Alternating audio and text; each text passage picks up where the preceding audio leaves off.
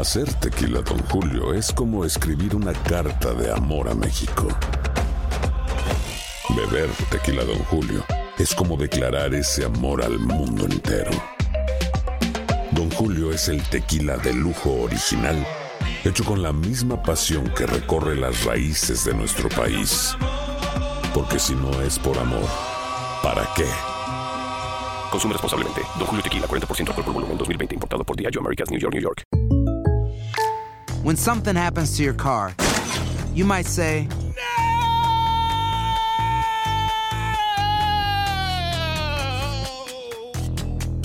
My car. but what you really need to say is something that can actually help. Like a good neighbor, State Farm is there. And just like that, State Farm is there to help you file your claim right on the State Farm mobile app. So just remember, like a good neighbor, State Farm is there. State Farm, Bloomington, Illinois. Si no sabes que el Spicy McCrispy tiene Spicy Pepper Sauce en el pan de arriba y en el pan de abajo, ¿qué sabes tú de la vida? Para, pa, pa, pa. Ahorra más en JCPenney, más tu oportunidad de conocer a Shaquille O'Neal. Este sábado 4 de mayo todos ganan durante la entrega de cupones de 10, 50 o hasta 100 dólares, solo en la tienda mientras duren. De 11 a.m. a 1 p.m., los miembros de JCPenney Rewards tendrán una oportunidad exclusiva de encestar para conocer a Shaq. Habla con un asociado en la tienda o visita jcp.com y conoce más sobre la jugada. JCPenney, vale la pena. Cupón válido el 4 de mayo en selección de estilos. Entrega de cupones solo en la tienda para mayores de 18 años. El siguiente podcast es una presentación exclusiva de Euforia On Demand. Queridos amigos, ¿cómo están? Me da mucho gusto saludarlos. Bienvenidos a Epicentro. Un gusto estar con ustedes. Les saluda León Krause desde los estudios de Univisión en Los Ángeles, California, donde semana a semana grabamos nuestro podcast Epicentro. Gracias, de verdad, por estar con nosotros. Gracias por suscribirse al podcast. Gracias por regalarnos muchas estrellas como lo hacen todas las semanas. Y también gracias por los mensajes que nos llegan eh, por redes sociales y en las eh, propias plataformas. Eh, a mí en lo personal me gusta mucho leer esos comentarios. Ojalá llegaran todavía más para poder tener un diálogo. Nada más sabroso que un buen diálogo. Nada enriquece más que un buen debate y en este caso con mucha mayor razón. Así que por favor, no dejen de escribirnos, no dejen de suscribirse a este su podcast Epicentro. La semana pasada hablamos de la polémica que surgió en eh, México por el nombramiento de Manuel Bartlett a la dirección de la Comisión Federal de Electricidad. Ese debate eh, que tocamos eh, hace una semana fue creciendo y en algunos casos de fea manera. El eh, hombre en cuestión, el señor Bartlett, respondió a las críticas, muy específicamente a mi crítica, con una eh, avalancha de descalificaciones de toda índole, eh, calificándome de cachorrito de la derecha, diciendo que soy enviado de intereses oscuros, en fin, sería cómico si no fuera trágico, con toda franqueza, escuchar a un hombre de esa edad y de esa experiencia el decir cosas como las que le escuché decir a Manuel Bartlett con una furia muy particular después de la crítica que le hice. No fui el único, evidentemente. Creo que el nombramiento recibió eh, un eh, número eh, muy considerable de críticas. Pienso, para empezar, eh, en la de Gael García Bernal, pienso también en un texto notable también y lúcido de Jorge Ramos hace unos días. Creo yo que, como lo dije en su momento, se trata de un error eh, político e incluso moral del presidente electo López Obrador el otorgarle la redención a Manuel Bartlett. Pero bueno, parece ser que no habrá marcha atrás y que Bartlett, a pesar de tener esa larga cola de dinosaurio que le pisen, va a estar en el nuevo gobierno de México. Pero los dilemas para Andrés Manuel López Obrador siguen sumándose. Y no hay manera de que no sea así, es natural porque el ejercicio del poder implica este tipo de desafíos, en muchos casos morales, como los que está enfrentando el hombre que será a partir del 1 de diciembre presidente de México. El nuevo dilema que enfrenta López Obrador tiene que ver con un hombre que fue particularmente importante durante su campaña. Y yo diría que fue incluso más que importante, creo yo que el adjetivo correcto sería fundamental para el éxito de la campaña de Andrés Manuel López Obrador, y lo fue desde mucho antes de la campaña. Yo conocí a Alfonso Romo, al ingeniero Alfonso Romo, eh, hace ya pienso un par de años, par de años, cuando me invitó a participar en una serie de conferencias que organizó en Ciudad de México, en Monterrey, en Guadalajara, eh, para hablar en foros realmente grandes, había en varios casos yo creo que arriba de las 1.500 personas y demás, sobre el, eh, la situación de, México. En estos, en estos foros eh, ocurrieron debates muy interesantes y pude charlar varias veces con Alfonso Romo y encontré a un hombre sensible, a un hombre preocupado por México y a un hombre decidido desde entonces a apoyar el proyecto de Andrés Manuel López Obrador. Apoyarlo de manera activa. Sirvió eh, Romo como consejero de López Obrador, sirvió como eh, yo, sospecho que cuando se, escriba la historia, sospecho que eh, Romo tendrá eh, un papel central en la moderación del discurso López Obradorista, en la disciplina de mensaje de Manuel López Obrador durante la campaña, que fue eh, uno de los factores indudables de su éxito, y por supuesto este vínculo con los empresarios, sobre todo los del norte de México, que sirvió para disolver la desconfianza que en otras ocasiones había minado el potencial de Andrés Manuel López Obrador. Yo creo que Romo entonces fue una de esas voces centrales de la campaña que aconsejaron correctamente a López Obrador, que lo llevaron a construir alianzas, que lo llevaron a moderarse eh, y eh, que al final lo llevaron a la presidencia de México de manera extraordinaria, con un triunfo em, contundente e histórico. El problema es que Alfonso Romo es también un empresario muy conocido y muy exitoso, que tiene intereses en distintas áreas, entre ellas la biotecnología, la agricultura, eh, se ha metido desde hace mucho tiempo eh, al, negocio de las semillas, del grano, de eh, la cuestión eh, de los maderables, en fin. Es un hombre que tiene empresas de un tamaño muy considerable. Entre ellas, una que se llama Agromod, otra que se llama Enerol, que tiene en eh, conjunto, hasta donde entiendo, con una transnacional de, un tamaño notable llamada Cargill, que hace negocios eh, en eh, el sureste de México. En fin, evidentemente Alfonso Romo tiene muchas empresas exitosas.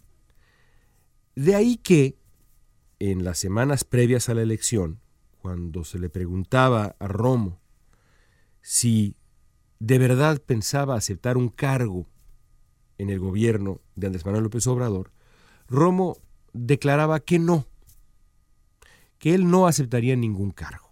Se lo dijo de manera muy clara en una entrevista incisiva y em, larga a Azucena Uresti, cuando Azucena le preguntó, dos meses antes de la elección aproximadamente, si Romo de verdad iba a asumir el puesto de jefe de gabinete en el gobierno de Manuel López Obrador. Romo dijo, no, no lo voy a aceptar. Es más, lo que dijo fue muy claro. Dijo lo siguiente, lo cito, y la entrevista está en YouTube si quieren ustedes buscarla. Como todo. Yo la verdad les digo, dice Romo, con mucho respeto, yo no voy a hacer nada que tenga yo conflicto de interés. Yo le decía a Andrés Manuel mismo el otro día de broma, le dije, ya no digas que voy a ser jefe de gabinete porque no voy a ser. ¿Por qué? ¿Te acuerdas el caso de las toallas Gates? las toallas, eh, toalla Gate de, los pinos. ¿te acuerdas? Imagínate tú y yo con los negocios que tengo.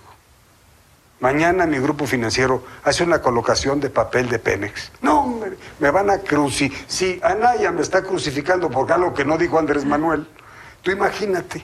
Entonces yo tengo que ser muy cuidadoso. Y luego remata. Por la reputación que eh, le, le debo a mis negocios, a mi familia, al mismo país, al mismo gobierno, sería, habría mucha suspicacia. Entonces yo prefiero ayudarle de otra forma que no tenga conflicto. O sea, ¿no va a ser jefe de gabinete de Andrés Manuel? No quiero ser jefe de gabinete de Andrés Manuel. ¿Y cómo se No va voy a ser. Tres meses y medio después, cuatro, las cosas han cambiado y Alfonso Romo aparentemente ha aceptado el puesto que dijo que no iba a aceptar, precisamente para evitar incluso la sospecha de un conflicto de interés. Así las cosas con la figura de Alfonso Romo. Ya eso se antoja complejo. Pero el asunto se vuelve todavía más difícil cuando tomamos en cuenta lo que ocurrió hace unos días en el Twitter de Andrés Manuel López Obrador, que no hay que olvidarlo, eh, será presidente de México y es virtual presidente electo de, del país. Un hombre que en Twitter tiene, además, y no está tampoco de más recordarlo, 4.46 millones de seguidores. Es decir, y digo 4.46 porque así se lee en la página de Twitter, pero digámoslo para que suene como debe de ser en español correcto. 4.460.000 seguidores. Nada más. Impresionante. Es una figura hecha y derecha Andrés Manuel López Obrador.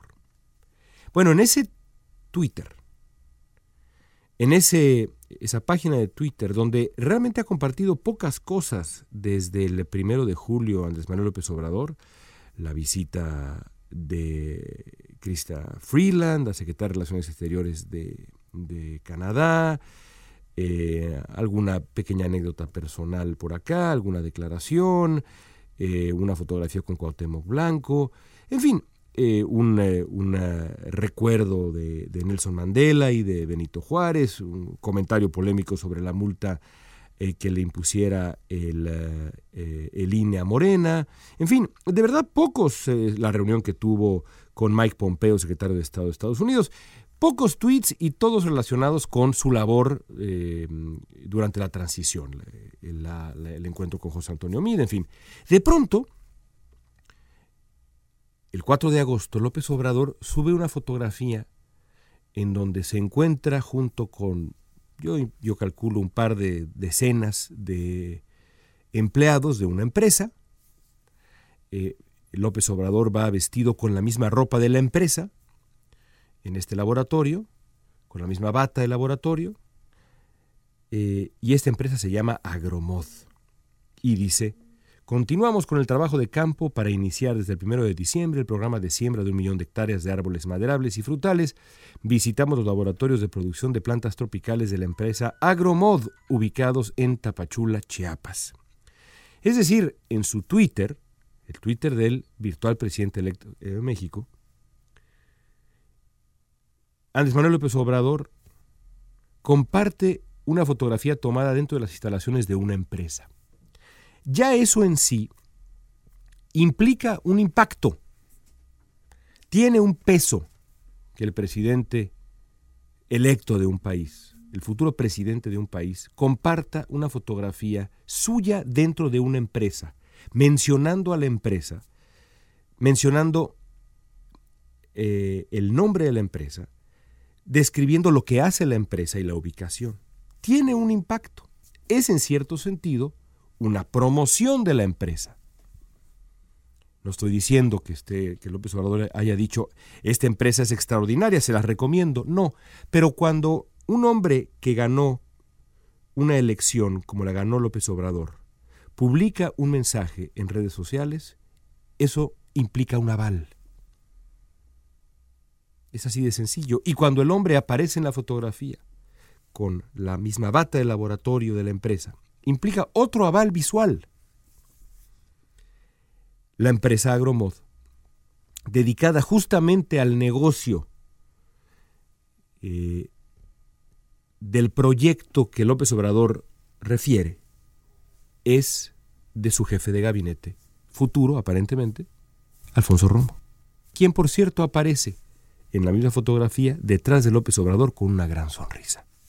Es lamentable que así sea, porque la realidad es que, así como dijimos que al nombrar a, Manuel Bartlett como director de la CFE implicaba ignorar parte importante del mandato que recibió López Obrador el primero de julio, que fue hacer eco activo del repudio al PRI y a sus figuras más emblemáticas y oprobiosas, el incluso coquetear con un gesto que revele un cierto conflicto de interés, hace exactamente lo mismo, porque parte del mandato que recibió, la encomienda que recibió luego el nuevo gobierno, tenía que ver con eliminar de la vida pública mexicana, evitar de aquí en adelante esos conflictos de interés que se volvieron el mayor escándalo de la presidencia de Enrique Peña Nieto.